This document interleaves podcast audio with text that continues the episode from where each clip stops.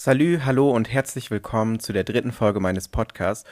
Heute möchte ich mit euch über psychische Gesundheit und die deutsche Corona-Politik sprechen, denn ich habe mich gestern Nachmittag bei einem Telefonat sehr darüber aufgeregt, ähm, nachdem ich ähm, ja ein wenig berichtet hatte über eine nahestehende Person, die eben auch unter Depressionen leidet ähm, und ja, die durch definitiv durch die deutsche Corona-Politik beeinflusst wurde, weil es ähm, ja eigentlich selbstverständlich ist, wenn man über viele Monate von morgens bis abends ähm, zu Hause ist und keine wirklichen Aufgaben hat, also beispielsweise man nicht irgendwie zur Schule geht oder äh, arbeiten geht oder irgendwelche ehrenamtlichen Aufgaben hat, wie dem auch sei, ähm, und dann gleichzeitig irgendwie keine neuen Menschen treffen darf ähm, oder generell Menschen treffen darf, ähm, weil man Abstand halten soll, weil man Kontaktbeschränkungen hat und so weiter, dann nagt das natürlich an der Psyche. Und wenn ich darüber nachdenke, woher ich zum Beispiel komme, also dass ich ähm, in meiner Jugend, also ich komme ja aus einem schwierigen Elternhaus, beziehungsweise wurde eher von einer alleinerziehenden Mutter aufgezogen und hatte einen Bruder oder habe einen Bruder, einen älteren, zwei Jahre älter als ich. Und wir lebten in einer kleinen Wohnung in Osnabrück und ich hatte ein sehr, sehr schwieriges Verhältnis zu meiner Familie und mir ging es in der Jugend richtig, richtig schlecht. Also es ging so, es ging mir so schlecht, dass ich sehr viel Alkohol trank schon in meiner Jugend. Ähm, ich sehr viel Mist baute, selten nach Hause kam oder wollte. Also ich habe probiert einfach so viel wie möglich draußen zu sein, um nicht zu Hause zu sein, um nicht diese ganzen, diese ganzen psychischen Schäden erleiden zu müssen, die ich einfach zu Hause ertragen musste. Und habe probiert einfach, wie gesagt, mich davon abzulenken. Deshalb öfter mal auch dumme Dinge getan, ähm, war aber halt meistens, wie gesagt, draußen. Und wenn ich mir jetzt vorstellen müsste, damals wäre Corona gewesen und ich hätte irgendwie zwölf Monate lang fast nur zu Hause gesessen, ähm, hätte von zu Hause aus die Schule besuchen müssen, digital, ähm, hätte keine Freunde sehen dürfen und so weiter. Ich wäre wirklich wahnsinnig geworden. Und nicht nur das, ich gehe sogar davon aus, ich hätte mich umgebracht, weil ich damals auch schon Suizidgedanken hatte. Ich hatte auch in gewisser Weise ähm, Suizidversuche, die bei mir ähm, wie folgt aussahen. Ich habe jetzt nicht unbedingt das Messer angelegt oder irgendwelche Tabletten geschluckt. Also ich habe mich zwar auch geritzt mit 14, 15, ähm, aber dabei ist es dann zum Glück auch geblieben und äh, ich nur wenige Narben davon getragen, äh, zum Glück, sondern ich habe in meiner Jugend dann eher mit dem Fahrrad bin ich über rote Ampeln gefahren beispielsweise, in der Hoffnung, dass mich irgendein Auto erwischt. Ich habe immer gesagt, okay, ich mache es jetzt einfach und wenn ich erwischt werde, dann werde ich halt erwischt. Wenn nicht, dann ist es zum Glück, sage ich heute, immer gut gegangen. Ähm, anderer Moment war, als ich ähm, sehr, sehr betrunken war nachdem ich sah, wie das Mädchen, das ich liebte damals, mit äh, zwei Typen gleichzeitig rumgemacht hat. Ähm, da hatte ich mich mit 13 oder 14 ja dann extrem betrunken. Also so betrunken war ich halt auch nie und hatte mich dann auf eine sehr, sehr dicht befahrene Straße nachts gelegt ähm, und die Autos mir immer knapp ausweichen. Auch das am Ende ist ein Wunder, dass ich noch lebe. Ähm, und es ist auch natürlich scheiße von mir gewesen, wegen der Autofahrer, äh, wegen der Leute, die das sozusagen dann äh, gesehen haben, beziehungsweise dann plötzlich taucht ein 14-Jähriger auf der Straße auf, der dort liegt. Ähm, das ist natürlich krass. Und äh, es tut mir im Nachhinein natürlich auch leid, aber zum Glück ist auch nichts Schlimmeres passiert. Ähm, und auch heute denke ich mir einfach nur so, wie dumm das alles war. Und äh, ich bin heute so, so, so, so, so, so dankbar für das Leben. Und äh, ja, möchte es auch niemals eintauschen gegen irgendwas anderes, heißt der Tod. Ähm, sondern ich bin einfach sehr dankbar für das Leben. Äh, genieße es sehr.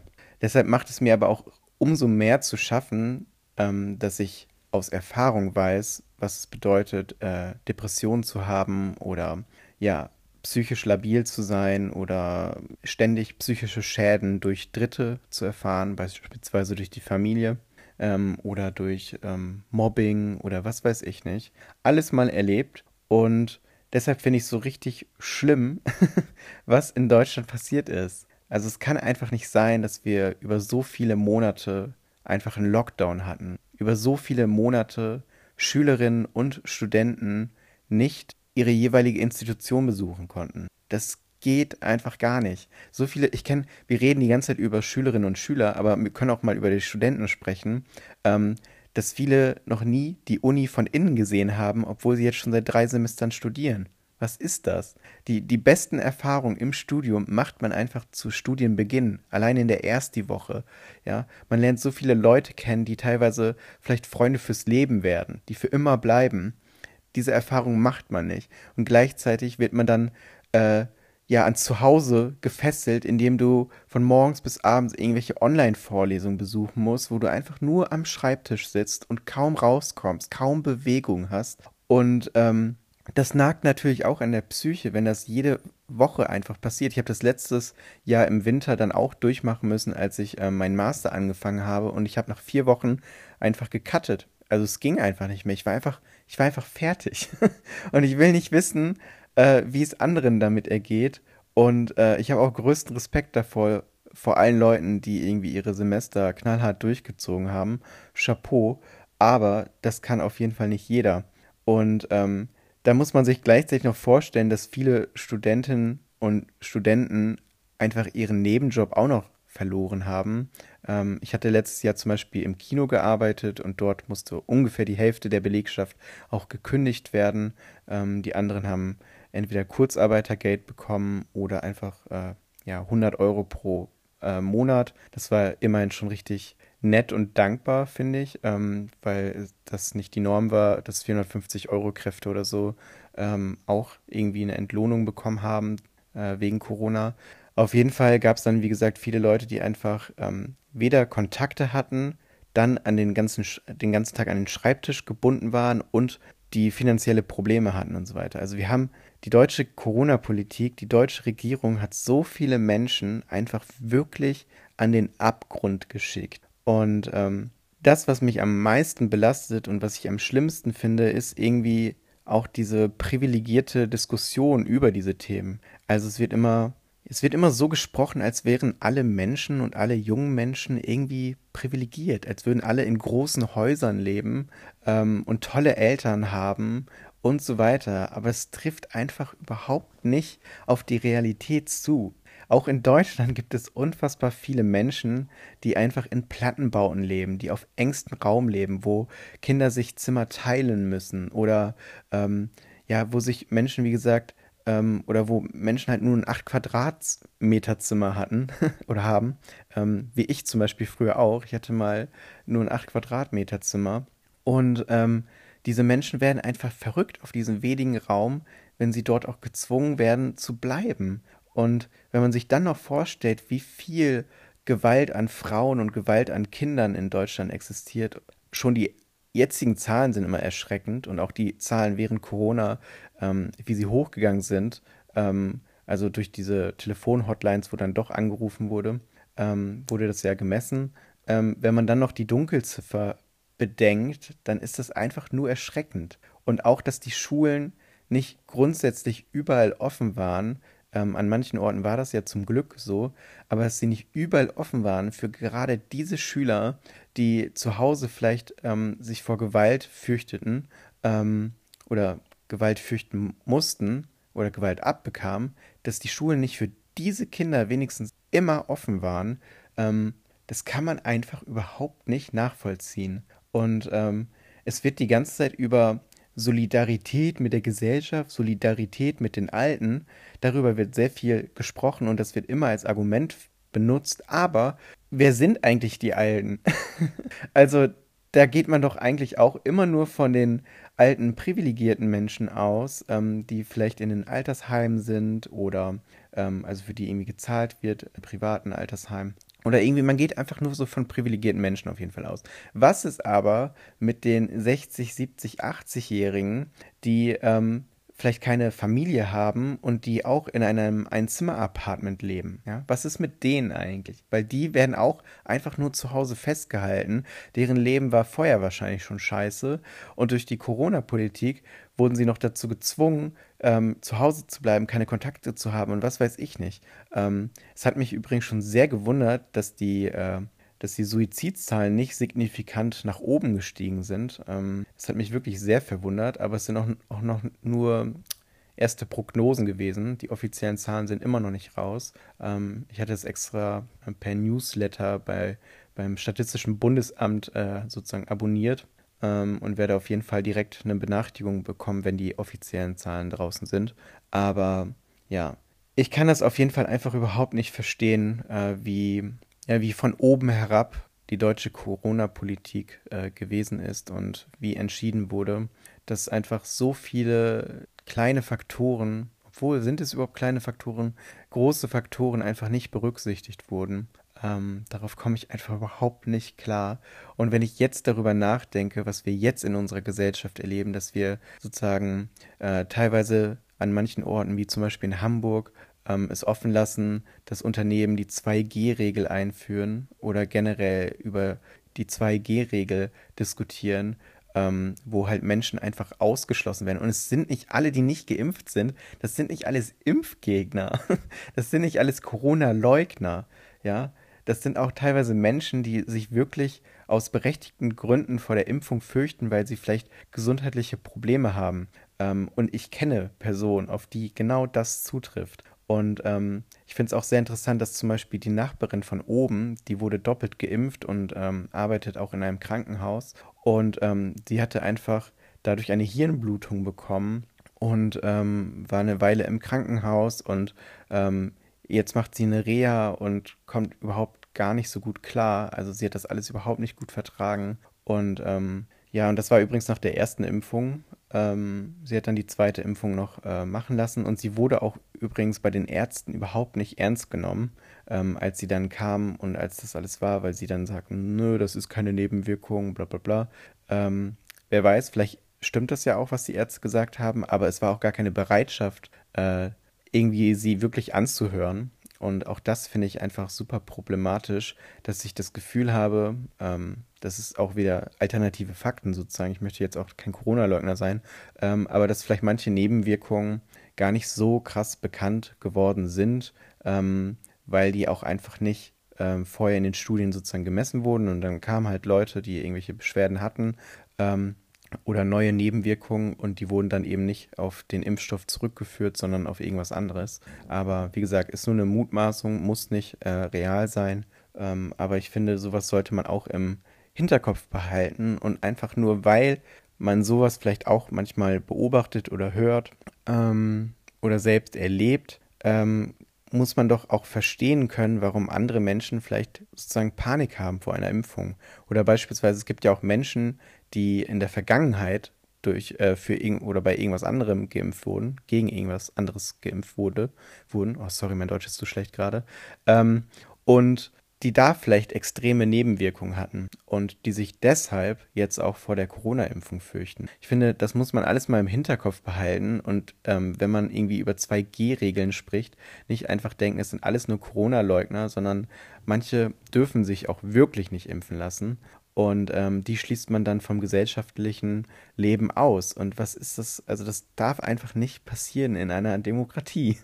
da bin ich einfach klipp und klar. Und ähm, ich finde es auch völlig verständlich, dass Menschen ähm, gegen die Corona-Maßnahmen demonstriert haben. Da ist erstmal überhaupt gar nichts bei und Kritik ist wichtig. Und ich finde es auch super, dass die FDP da als Korrektiv gedient hat, die sich eben nicht an die AfD oder die Corona-Leugner angebiedert hat, aber schon immer ähm, die Regierung kritisiert hat und äh, alternative Lösungsvorschläge angeboten hat, wie man einen Weg der Mitte gehen kann, alles in Balance hält, wie man Freiheitsrechte schützen kann, aber gleichzeitig effektiven, ähm, ja, effektive Corona-Politik betreiben kann. Ähm, das hätte ich mir einfach mehr gewünscht und auch einfach mehr Beteiligung beispielsweise des Parlaments und der Abgeordneten und eben nicht autoritär von oben, auch wenn das manchmal vielleicht sein muss, wenn es äh, schneller gehen muss. Aber andererseits muss es das? Also muss es das wirklich in einer Demokratie?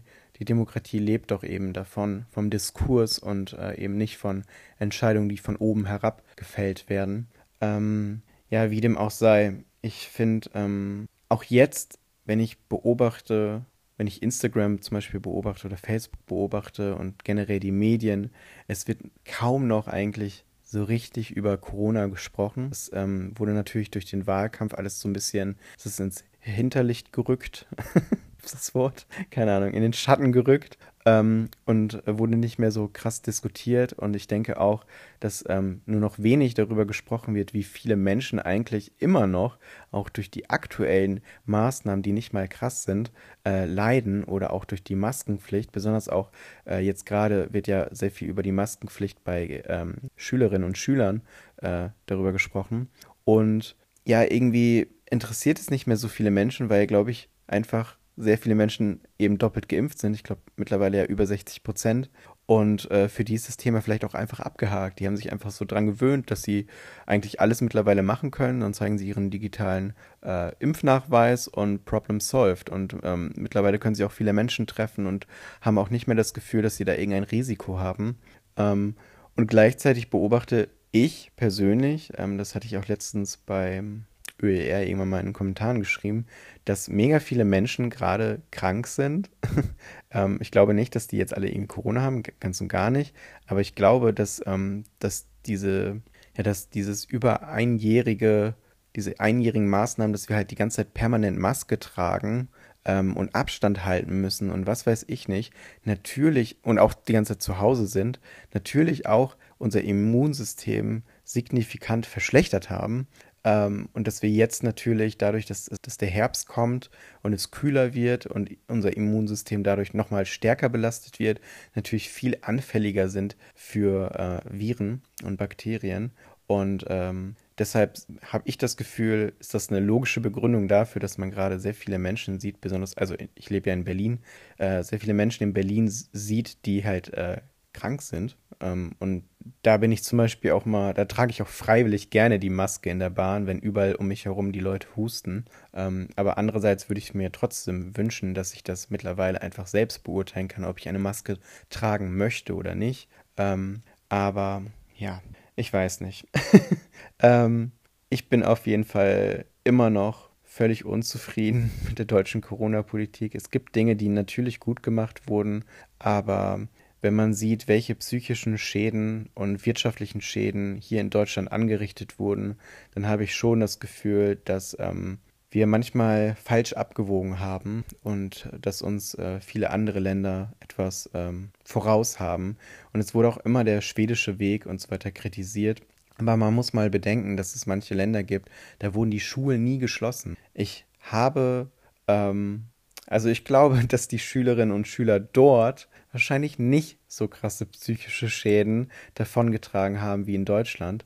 Und äh, welche Ausmaße das wirklich genommen hat, ähm, wie besonders auch äh, Schülerinnen und Schüler mit Migrationshintergrund oder eben aus sozial und finanziell schwachen Familien wirklich abgehängt wurden, das werden wir wahrscheinlich auch erst irgendwie so in zehn Jahren spätestens ähm, erkennen, wenn es dann darum geht, dass diese Schülerinnen und Schüler ihren Abschluss machen sollen oder wie sie danach im Berufsleben klarkommen ähm, oder ja, ob, also ich glaube, ich glaube, per se braucht fast jeder äh, junge Mensch gerade eine Therapie und es gibt keine Therapieplätze ähm, und wir haben einfach glaube ich, sehr vieles falsch gemacht und ich hoffe, dass das auch eines Tages irgendwann nochmal so richtig aufgearbeitet wird.